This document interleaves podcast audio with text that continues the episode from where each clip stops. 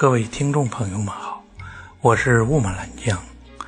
近几年呐，经常有朋友在网上给我留言或者给我写信，讲述他们在职场的痛苦和他们的挫折经历。他们有些人在职场上拼命的努力，但却得不到回报；还有一些人呢，在职场上善待别人，却获得了一个好人没好报的结果。他们在问：职场究竟是怎么回事？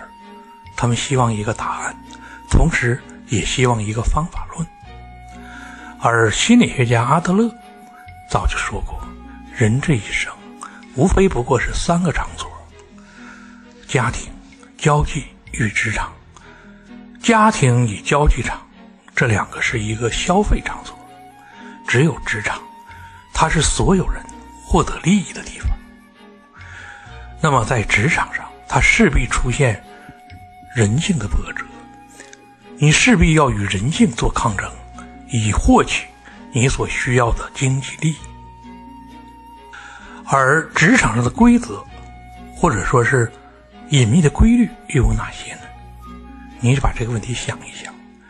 所谓职场的规律，无非不过是人性的法则而已。因为我们疏忽于对人性的洞察，所以我们对职场的规律认知也不是那么深刻。